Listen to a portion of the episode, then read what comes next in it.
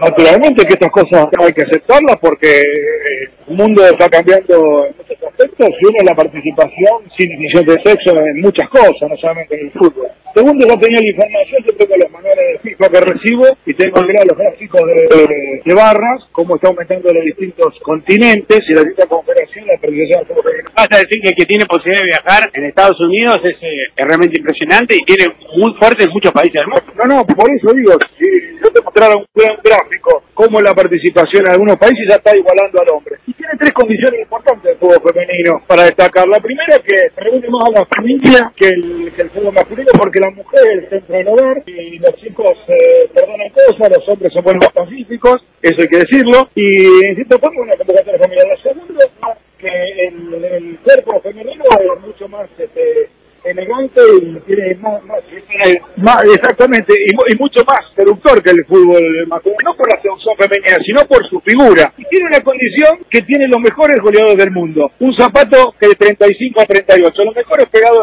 en el chico en el mundo. Es una que siempre lo destacaba Chilago, era un grandote de pie chico sin embargo el calzado es muy chico. Entonces esa condición también le da otra forma. Todo dirá, ¿por qué estoy diciendo? Pero realmente son tres condiciones que eh, hay que tenerla en cuenta.